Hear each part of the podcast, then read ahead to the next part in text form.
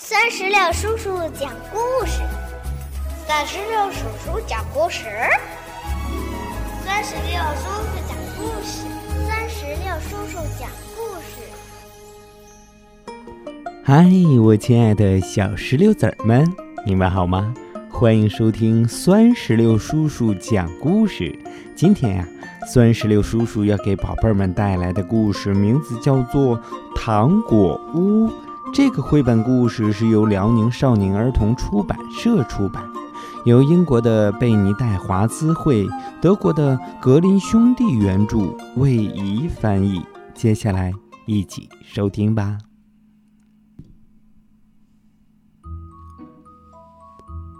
从前有一座大森林，一位贫穷的樵夫和妻子。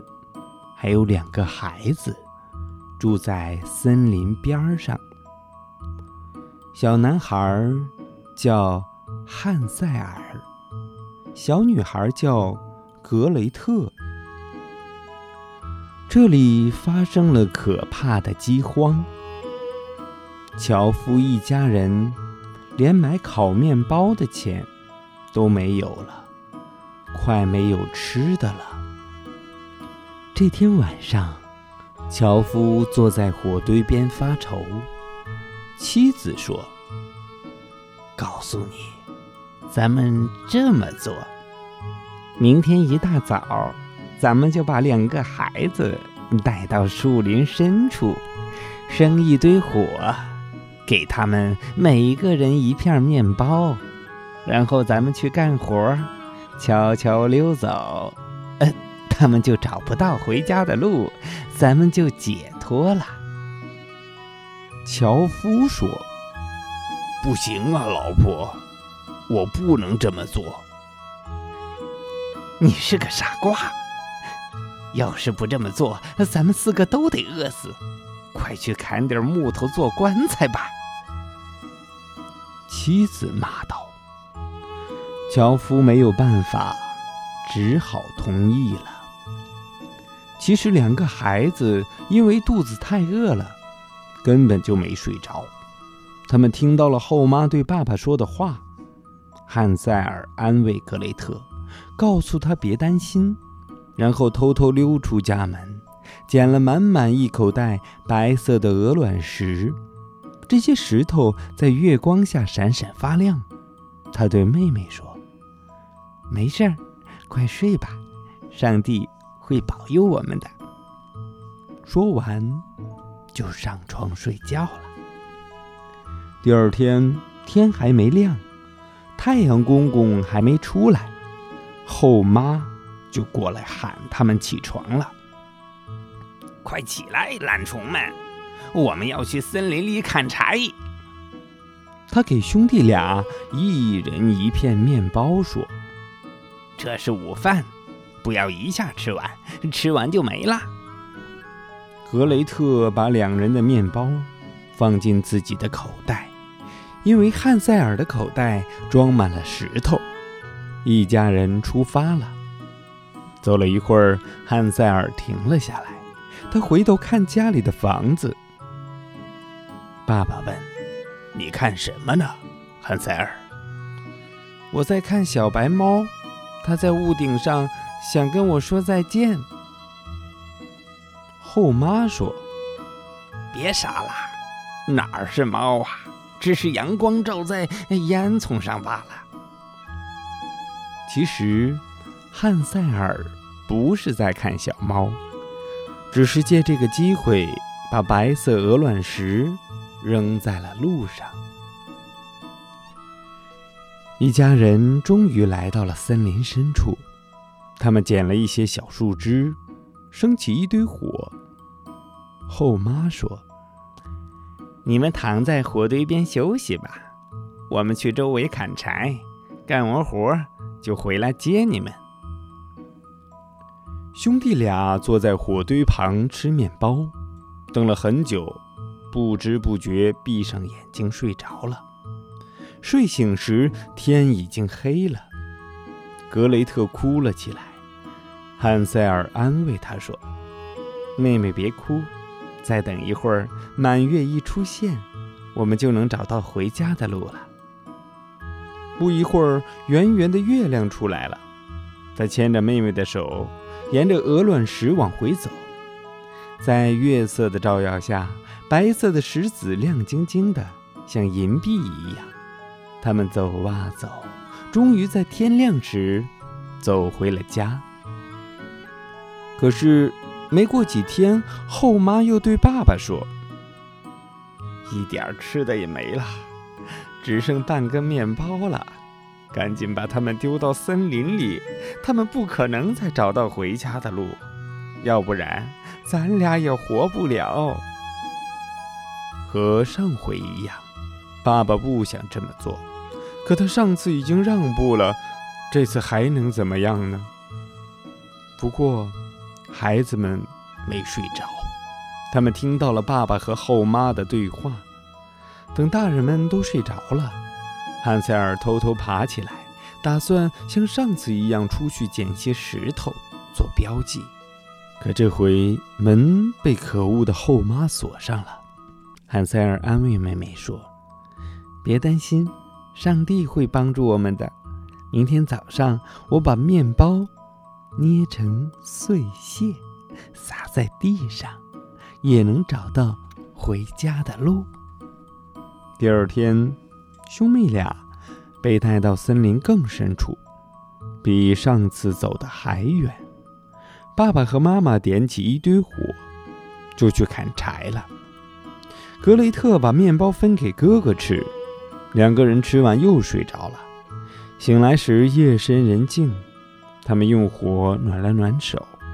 汉塞尔安慰妹妹说：“月亮一出来。”看到我撒在地上的面包屑，咱们就能回家了。月亮升起来了，兄弟俩动身回家，可怎么也找不到面包屑，原来是鸟儿吃掉了。汉塞尔对妹妹说：“别怕，我们很快就能找到回家的路了。”可是他们走了整整一夜。天亮后，又走了整整一天，还是没办法走出森林。第三天，兄妹俩看到一只好看的白鸟在树枝上歌唱，它的歌声那么美妙，让人不禁停下了脚步。鸟儿唱完，拍拍翅膀，在他们面前飞，好像在引路。他们跟着鸟儿走啊走，一直走到一座小房子。鸟儿就落在小房子的屋顶上。兄妹俩走近一看，这座房子是用面包做的，用蛋糕做装饰，就连窗子都是亮晶晶的糖。汉塞尔忍不住地说：“咱们快吃吧，饱餐一顿。”他一边说，一边剥下一片屋顶。格雷特也站在门边上。大口大口吃起来。突然，一个声音从窗子里传来：“咬啊咬啊，小老鼠，是谁在咬糖果屋？”孩子们回答：“是风，是风，是吹过森林的风。”说完，他们接着吃起来，不理那个声音。突然，门开了，一个很老很老的老太婆慢慢的走了出来。兄妹俩很害怕，老太婆拉起俩人的手，把他们领进房子里。她说：“进来吧，孩子们，和我在一起，我不会伤害你们的。”她端出牛奶、加糖的鸡蛋面包、苹果、坚果，还有好多好吃的。但是第二天早上，孩子们还没睡醒，老太婆就起床了。他开心地看着兄妹俩粉扑扑的小脸儿，自言自语地说：“，我可以美餐一顿了。”原来老太婆是个坏巫婆，她盖糖果屋是为了引诱孩子们，等他们走进来就吃掉。她伸出粗糙的手，抓住哈塞尔，扔进笼子里，把铁门锁起来。不管男孩怎么哭喊都没用。